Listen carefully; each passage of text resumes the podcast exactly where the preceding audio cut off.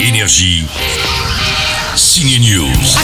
L'événement au ciné cette semaine s'appelle Adolescente et si on pénétrait complètement dans la vie de deux ados. Mais moi j'aime. Putain, mais moi c'est des rêves fous moi que j'ai. Le procédé est rare, une caméra a suivi deux collégiennes pendant 5 ans. Elles ont donc 13 ans au début du film et 18 à la fin.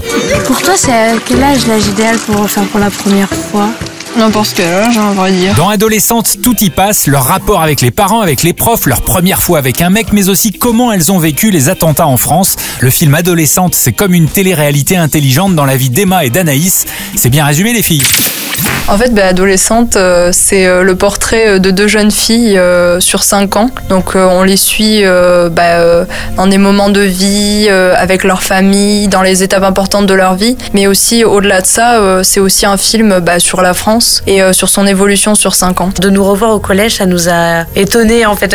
On parlait vraiment comme ça.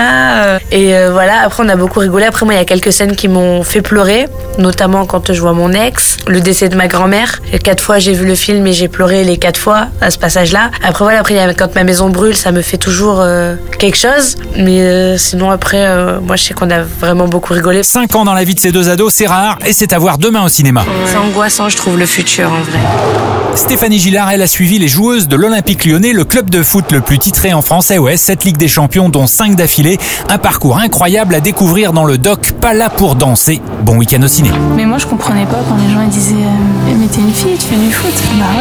Énergie. Signe News.